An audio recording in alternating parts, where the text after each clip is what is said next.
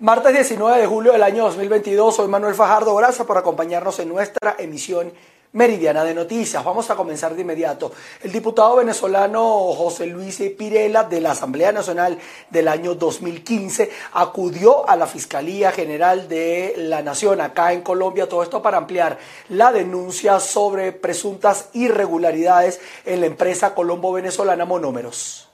Buenas tardes, los saludo desde la Fiscalía General de la Nación en Bogotá, a donde ha acudido el diputado José Luis Pirela de la fracción parlamentaria 16 de julio, con la finalidad de sumar a otros legisladores a su denuncia para que se investigue la situación de monómeros acá en esta Fiscalía colombiana. Bueno, tuvimos la oportunidad de conversar con la asistente de la fiscal para consignar eh, los 300 y tantos folios que documentan la denuncia presentada en el mes de mayo. Adicionalmente, hemos presentado una lista de, parlamentarios que se adhieren a la denuncia, el diputado Elías Besis, el diputado Carlos Bastardo, el diputado Richard Blanco, el diputado Juan Carlos Bolívar, el diputado Juan Pablo García, el diputado Omar Moreno, Omar González Moreno, la diputada Ignora Hernández, el diputado Edwin Luzardo, la diputada Nafir Morales, el diputado eh, Ismael León y eh, el, ingeniero José Contreras, presidente del Movimiento de Salvación Nacional en Venezuela. En los próximos días está previsto que se adhieran otros parlamentarios, eh, entre ellos el diputado Ismael García, quien no pudo adherirse en este instante porque, como ustedes saben, está bien ocupado entre España y Estados Unidos con el tema de la extradición del pollo Carvajal. ¿Por qué no se sumaron en primera instancia, sino ahora? Bueno, porque la, imperiosa necesidad de presentar la denuncia eh, nos obligó a presentarla individualmente. Eh, luego la ley contempla la posibilidad de que parlamentarios y dirigentes y ciudadanos puedan adherirse a la denuncia y es lo que está ocurriendo, que en este instante se adhieren 10 diputados eh, de la fracción 16 de julio y del movimiento Lápiz. se, va a se va a adherir también el diputado Ismael García, como ya señalé, y otros en función de que, mm, eh, digamos, mancomunar los esfuerzos por romper la impunidad de la corrupción en la empresa Monómeros. ¿Cómo va el proceso? ¿Ya tiene fiscal asignado, me decía? Sí, está un fiscal una fiscal asignada. Eh, eh, los próximos días vamos a tener también con ella, volveremos a tener con ella una entrevista para darle una explicación detallada, pormenorizada de, toda la, de todos los elementos de la denuncia, seguramente tendré que rendir alguna declaración informativa, eh, explicativa, eh, como corresponde en este tipo de procesos eh, sumarios. Lo fundamental es solicitarle tanto a la fiscal del caso como al ciudadano fiscal general de la República de Colombia celeridad, porque frente a cada denuncia la institucionalidad está retada a cumplir con el cometido de servirle a los ciudadanos y de que el imperio de la ley se imponga por encima de presiones y por encima de maniobras eh, de sectores poderosos. Pirela espera que se dé premura a las averiguaciones correspondientes para señalar a los responsables de las presuntas irregularidades en esta empresa Monómeros. Desde la Fiscalía General de la Nación en Bogotá, Miguel Cardosa, VPI TV. Y nos vamos a Venezuela porque organizaciones por la defensa de los derechos humanos se concentraron en los alrededores de la Defensoría del Pueblo en Caracas. Todo esto para exigir la liberación de los trabajadores humanitarios encarcelados durante las últimas semanas. Sí, gracias por el contacto. Nosotros nos encontramos en los alrededores de la Defensoría del Pueblo, en la Plaza Morelos de la ciudad de Caracas. En este lugar, los comités para la defensa de los derechos humanos se concentran para exigir la liberación de los presos políticos, especialmente de los presos sindicales del último mes. Escuchemos declaraciones de la coordinadora del Comité de Derechos Humanos de Montalbán, Enma Salazar. Enma Salazar, Comité de los Derechos Humanos de Montalbán. Nosotros estamos aquí, los comités populares de los derechos humanos, justamente en defensa de exigir la libertad de las distintas personas que han sido detenidas en los últimos días por ser defensores de derechos humanos y por ser dirigentes sindicales. Por eso pedimos, solicitamos eh, que se tomen las medidas para resolver la reciente detención de los ciudadanos Gabriel Blanco, Néstor Astudillo, Reinaldo Cortés, Alonso Meléndez, Alcides Brachos y Emilio Negrín que son sindicalistas, activistas, defensores de derechos humanos y personas que justamente desde el conocimiento de la Constitución están velando por el cuidado y la defensa de los derechos de todos. Y es muy injusto que los hayan colocado detenidos sin cumplir la mayor, en la mayor de las partes con las normas de procedimientos correctos e imputándoles unos delitos de los cuales este, ni siquiera mencionaron realmente en específico los hechos de los que los acusan. Es decir, todos los detenidos más bien fueron en circunstancias irregulares, por lo cual nosotros venimos acá a la Defensoría del Pueblo a exigir que el defensor eh, cumpla con su función y defienda a los distintos detenidos precisamente por las causas injustas que se les imputa. En todo momento los funcionarios no mostraron ningún documento que eh, realmente imputara de delito a los detenidos. Y este, nosotros entendemos que entonces es por las luchas sociales que ellos llevan a cabo que están siendo perseguidos y hostigados y que han sido detenidos. Y por eso se encuentran aquí todos sus familiares para exigir justamente su liberación. En el caso de Gabriel Blanco, trabaja actualmente en una importante agencia humanitaria que tiene presencia en el país. Es un activista de derechos humanos, dirigente sindical vinculado a la Alianza Sindical Independiente, así, una de las centrales sindicales más importantes de Venezuela que ha encabezado los recientes procesos justamente de luchar por el salario digno y justo ante la Organización Internacional del Trabajo y la mejora de las condiciones de los trabajadores. Por eso es que exigimos que todas estas personas puedan ser este, asistidas por la Defensoría Pública y le exigimos también al fiscal general que se pronuncie en torno a estos hechos y que se cumplan para ello todo el debido proceso y que en lo más pronto posible sean liberados. Bien, parte de las declaraciones de Enma Salazar, coordinadora del Comité de Derechos Humanos de Montalbán, aquí en la ciudad de Caracas. Ellos exigen en concreto la liberación de Gabriel Blanco, Néstor Astudillo, Alcides Bracho, Reinaldo Cortés, Alonso Meléndez y Emilio Negrín, varios de estos dirigentes sindicales. Esta es la información que nosotros tenemos hasta este momento desde Caracas, Venezuela, Irene Mejías. Nos vamos hasta el estado Carabobo porque Adelba Tafín, presidenta de la Asociación de Padres Organizados de Venezuela, manifestó su preocupación porque a su juicio los alumnos que están culminando el año escolar 2021-2022 en los planteles oficiales no recibieron una enseñanza de calidad.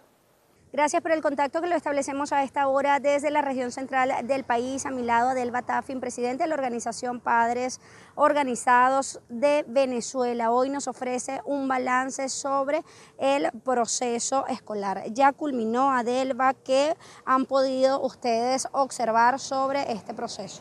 Sí, del monitoreo que venimos haciendo de manera permanente principalmente en las escuelas oficiales, que es donde cursa estudio más del 85% de la población estudiantil. El resultado que observamos es sumamente preocupante.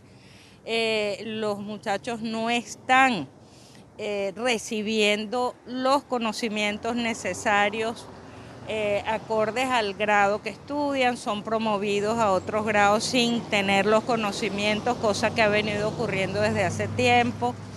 Eh, no cuentan en más del, del 60% de los casos con la totalidad de los docentes necesarios para impartir estos conocimientos pedagógicos.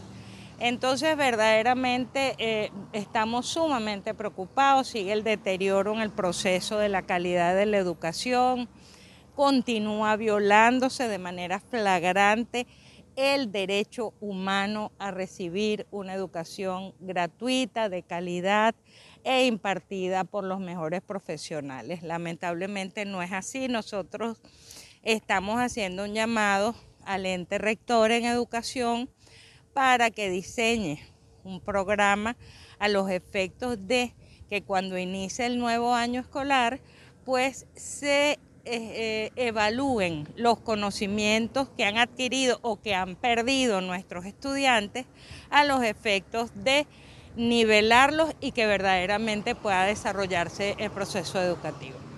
Desde Padres Organizados de Venezuela proponen a los entes competentes realizar un programa de recuperación a los estudiantes a fin de nivelar sus conocimientos. Es parte de la información que tenemos al momento para ustedes, quien reporta Ruth La Verde.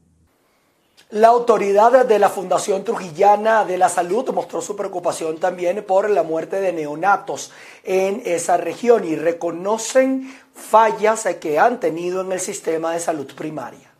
Saludos, hacemos este contacto desde el estado Trujillo. La presidenta de la Fundación Trujillana de la Salud se pronuncia ante lo que ha sido el incremento de fallecimiento de neonatos en el Hospital Central de Valera y también del personal médico detenido estamos trabajando en la optimización de la atención, de allí que hemos, eh, ha sido enfático en evaluar todas las situaciones que se han presentado, sobre todo en el campo de neonatología, en el servicio de neonatología y de los neonatos que hemos tenido fallecidos. Todo el mundo sabe las medidas y los procedimientos médicos legales que se han este, puesto, puesto en marcha. Bueno, generalmente tenemos que desde el punto de vista epidemiológico el 90% de esas muertes han sido inherentes a prematuridad, a, que son neonatos que tienen menos, de, menos del tiempo este, necesario para, ser viables. Este, la otra es, aparte de la prematuridad, tenemos malformaciones, tenemos mal control del embarazo, tenemos enfermedades inherentes al tercer mes de gestación, como son las micosis, la vaginosis, infecciones urinarias, que son potencialmente patógenas para estos bebés y por supuesto todo lo que engloba la mala praxis médica y que de eso pues no tengo mucho que comentar porque han sido procedimientos que todavía están en evaluación por parte del Ministerio Público y que han tenido los correctivos al lugar, tanto desde el punto de vista del Ministerio como del, Ministerio de la Fiscalía, como la parte administrativa de Fundasalud. Aparte de eso, puedo decir que el servicio de neonatología sí está siendo objeto de una evaluación exhaustiva para mejorar todo lo que significa este, las debilidades arquitectónicas que tenemos por cuestiones de espacio, ya que las 24 cunitas, que se, debería de ser el cupo total, ya no son suficientes para manejar una población como la que estoy mencionando, que incluso hemos llegado a tener hasta 37 niños hospitalizados y hemos tenido que habilitar esas áreas de neonatología con equipos incluso traídos del Hospital José Gregorio Hernández, servocuna, incubadora, este, lámparas para, para fototerapia, etcétera, bombas de infusión, para poder darle respuesta a todas estas personas. La doctora Pereira confirma y ratifica las fallas que han tenido desde el sistema de salud e indica los trabajos de recuperación que están realizando para poder dar atención a todos los ciudadanos en cada uno de los centros de atención de la región. Es la información que tenemos desde el estado Trujillo, les reportó Mayra Linares. La decadencia en el sistema de salud, esto en el estado Zulia, continúa siendo una de las principales denuncias que realiza el gremio médico en esa región. Establecemos el presente contacto desde la ciudad de Maracaibo. El presidente encargado del Colegio de Médicos del Estado Zulia, el doctor Juan Carlos Velasco, aseguró que el porcentaje de la población inmunizada contra el virus COVID-19 no supera el 58%. Esto es importante debemos de entender que claramente la población vacunada que existe en estos momentos no es una población total. A veces no llegamos ni siquiera al 58% de la población en nuestro estado que está vacunada. Y esa es una falla que lamentablemente hemos tenido. Y a eso se le suma indudablemente que los que significa los equipos de bioseguridad, los equipos de protección que tienen que existir en estos momentos en los centros hospitalarios tampoco el público no da respuesta a este tipo de situación y por eso tenemos que utilizar en estos momentos medidas que la tienen que tomar desde el punto de vista propio cada ciudadano. El Zulia es un estado que de la cantidad de hospitales que tenemos, casi 34 hospitales en nuestro estado, más de 67 ambulatorios en nuestro estado, no tienen capacidad de respuesta ni para atender a los pacientes de una manera integral, ni a los pacientes con COVID. Y lo estamos diciendo, no solo antes de la pandemia, sino después de la pandemia. No, no, se ha podido lograr equilibrar el sistema de salud público zuliano para poder darle respuesta a la población del Zulia. Y eso es algo muy delicado. El representante del Colegio de Médicos del Estado Zulia hizo un llamado a las autoridades a nivel nacional a poder dotar de equipos de bioseguridad a los centros de salud de la región zuliana, ya que cada día se incrementan más los casos por COVID-19. De igual manera hizo un exhorto a la comunidad a utilizar los tapabocas y cumplir con las medidas de bioseguridad. Es la información que podemos aportar desde el Estado Zulia, reportó María Carolina Quintero. El próximo 26 de julio la ciudad de Coro cumple 495 años de fundada. Los nativos de esa ciudad expresaron su malestar ante el deplorable estado de sus calles y las constantes fallas en los servicios públicos. Buenas tardes, gracias por el contacto. Habitantes de la ciudad de Coro se quejan por el abandono de las calles y avenidas. Aseguran que los huecos son tan frecuentes como los carros. Panorama que desluce la ciudad de cara a sus 495 años de fundación. Actualmente las calles de Coro están muy malas, no sirven para nada. De verdad que eh, en estos días caí en un, hueco y se me dañó el, guardafango porque de verdad no, no se ven y uno cae sí de repente, porque también no hay luz, no hay alumbrado y el alumbrado es muy deficiente y entonces uno eh, daña su vehículo por esa misma razón. Por lo menos nosotros donde pasamos, esa calle, bueno, la calle Dubicí, vaya para el barrio Cruzwell, esas calles están demasiado malas. Tenemos que estar colocándonos, o sea, tenemos que agarrar otras vías, pues, eh, para, para, poder llegar al destino. Pues. Hay veces los pasajeros tenemos que dejarlos un poquitico más que no lleguen a su destino por, por las mismas cosas de las calles que están malas. Pues. Eso, es un desastre, por ahí por todos esos barrios es un desastre, aguas negras, hay basura, hay de todo. Y entonces, pero nadie dice nada, me disculpa, nadie dice nada. todo pasa y nadie se está muriendo. Eso que están metiendo ahí en el parque serial, debían meter sobre las calles, la salud, ¿entiendes? Los ciudadanos exigen a las autoridades regionales la intervención integral de los sectores populares, pues consideran que Coro no es nada más el centro histórico patrimonio mundial. Es parte de la información que tenemos a esta hora desde el Estado Falcón. Volvemos con más de Noticias BPI TV. Nos vamos a ir hasta la capital del estado Sucre. Estamos hablando de Cumaná porque hay unas comunidades que están inundadas de aguas negras, otras están sin el recurso hídrico. En tal sentido, un eh, concejal de esta jurisdicción solicitó la renuncia de la directora regional de Hidrocaribe. Veamos sus declaraciones. El agua que reciben los habitantes de la ciudad de Cumaná tiene un mal olor y color turbio. Por otra parte, múltiples comunidades han denunciado el constante desbordamiento de aguas residuales, mientras en otros sectores de la capital sucrense no reciben agua por tuberías con regularidad. Todas estas situaciones son competencia de la hidrológica del Caribe, quienes no se han pronunciado al respecto. En tal sentido, el concejal eh, Daniel Cova de la Cámara del municipio Sucre exigió a la directora regional que pusiera la orden su cargo. Esa, las aguas negras se le están metiendo a una familia allí en la calle del Rincón, donde viven dos viejitos, un señor que es incapacitado y la señora también es incapacitada y ya las aguas negras están en esa casa.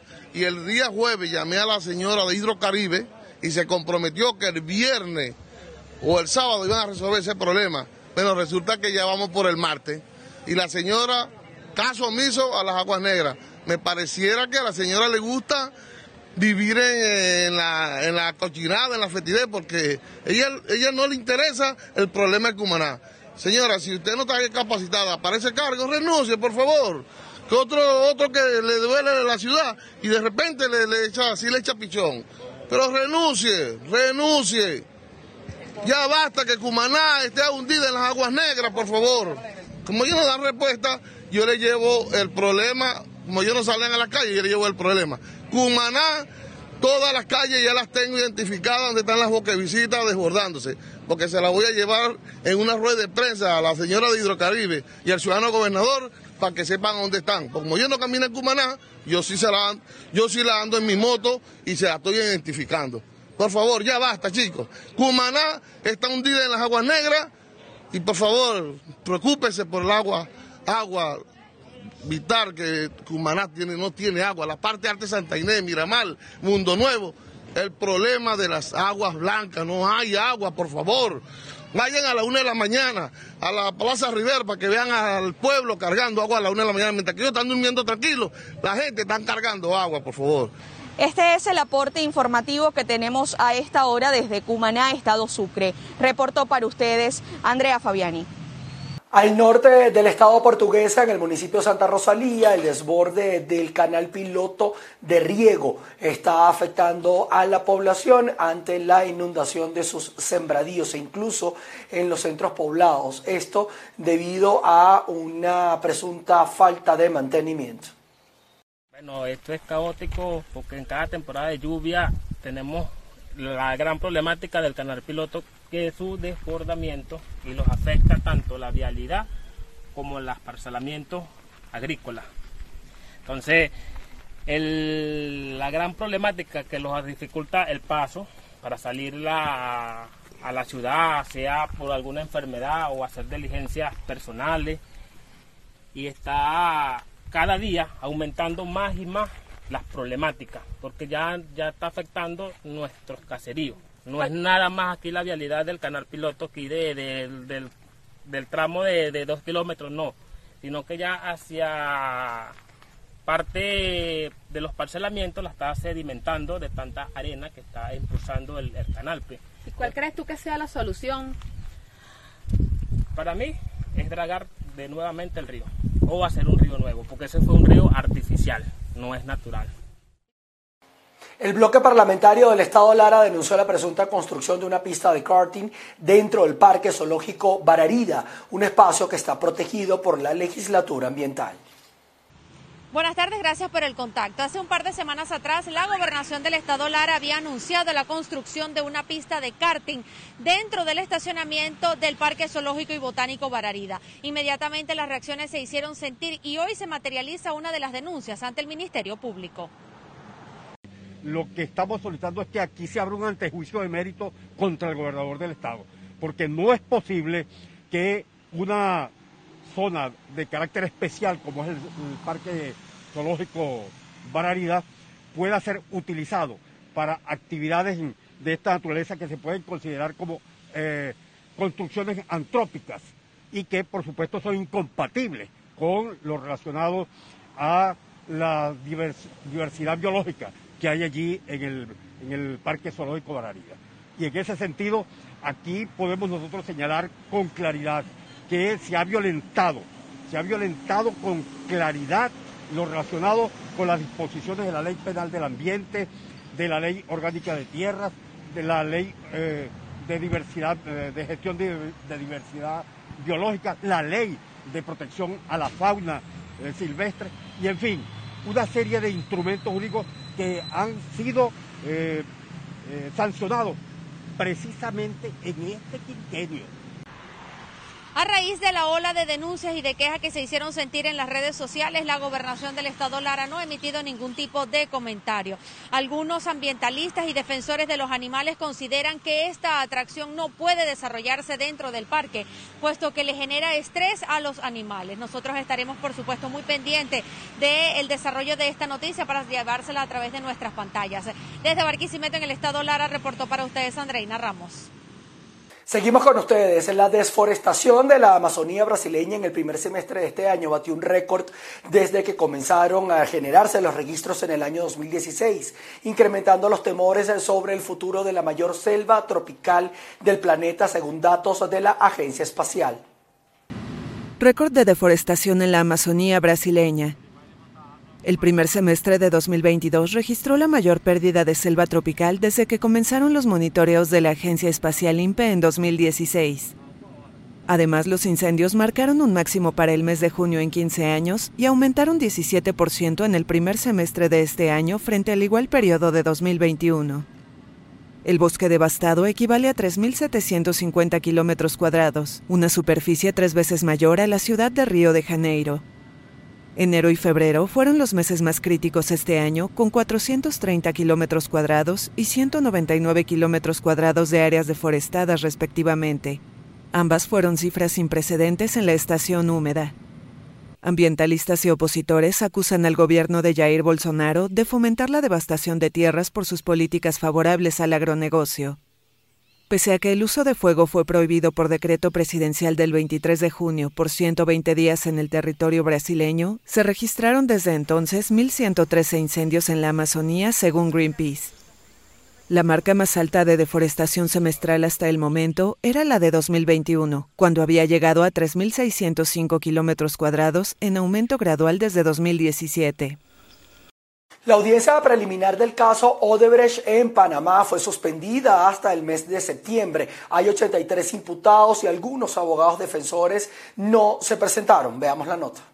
Durante la instalación de la audiencia preliminar del caso Odebrecht en Panamá, la jueza tercera liquidadora de causas penales, Valoisa Martínez, anunció que fue postergada para septiembre próximo debido a la inasistencia de algunos abogados defensores, varios sin justificación.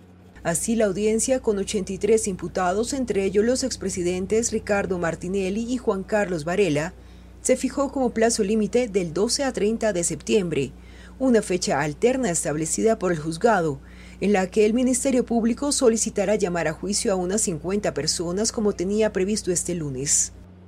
En el inicio de esta audiencia, que solo duró cerca de una hora, la jueza multó con 100 dólares cada uno a cuatro abogados defensores por presentar excusas no aceptables sobre su ausencia, entre ellos Luis Eduardo Camacho, defensor de Ricardo Alberto Martinelli Linares, hijo del expresidente Martinelli y sentenciado en Estados Unidos por el caso Odebrecht. Este lunes la Fiscalía iba a solicitar el llamamiento a juicio a 51 personas, de las cuales 50 son naturales y una jurídica, referente a una empresa vinculada al expresidente Martinelli por el delito de blanqueo de capitales y para tres exfuncionarios públicos incluidos dentro de las naturales por corrupción de servidores públicos. La jueza encargada de esta audiencia sobreselló provisionalmente a 21 personas y de forma definitiva a otros ocho imputados, a la vez que levantó las medidas cautelares aplicadas a los señalados. Les cuento que en diversas ciudades italianas ciudadanos se manifestaron a favor del primer ministro Mario Draghi, quien pretende dimitir este miércoles. Italia pide a Mario Draghi que no anuncie su dimisión en el Parlamento y es que el primer ministro acudirá el miércoles a la Cámara para explicar la crisis gubernamental que vive el país. Mientras las manifestaciones de la sociedad civil a favor del mandatario están aumentando en todo el país, como en Roma o Turín. Los rectores de las universidades, así como representantes de asociaciones, movimientos y organizaciones sociales, se han sumado a estas movilizaciones además de las peticiones que ya habían lanzado alcaldes y empresarios y hasta anuncios de pago en periódicos. Los representantes sociales aseguran que con una crisis de gobierno todos pagarían las consecuencias de la guerra en Ucrania, la inflación y la pandemia. Los partidos políticos que apoyan a Draghi disponen de poco tiempo para convencerlo de que no dimita y se afanan en hacerle cambiar de idea. La dimisión de Draghi conllevaría casi con total seguridad la convocatoria de comicios anticipados, como pide la única oposición formal, los Ultras Hermanos de Italia, de Giorgia Meloni, la agrupación que lidera desde hace meses todas las encuestas. Con esta información desde Italia, nosotros llegamos al final de nuestra emisión meridiana. Quédense conectados a nuestra señal porque vamos a estar generando información para ustedes y también suscríbanse a nuestro canal de YouTube. Nos veremos a las 6 de la tarde en nuestra emisión central de noticias. Se les quiere. Chao, chao.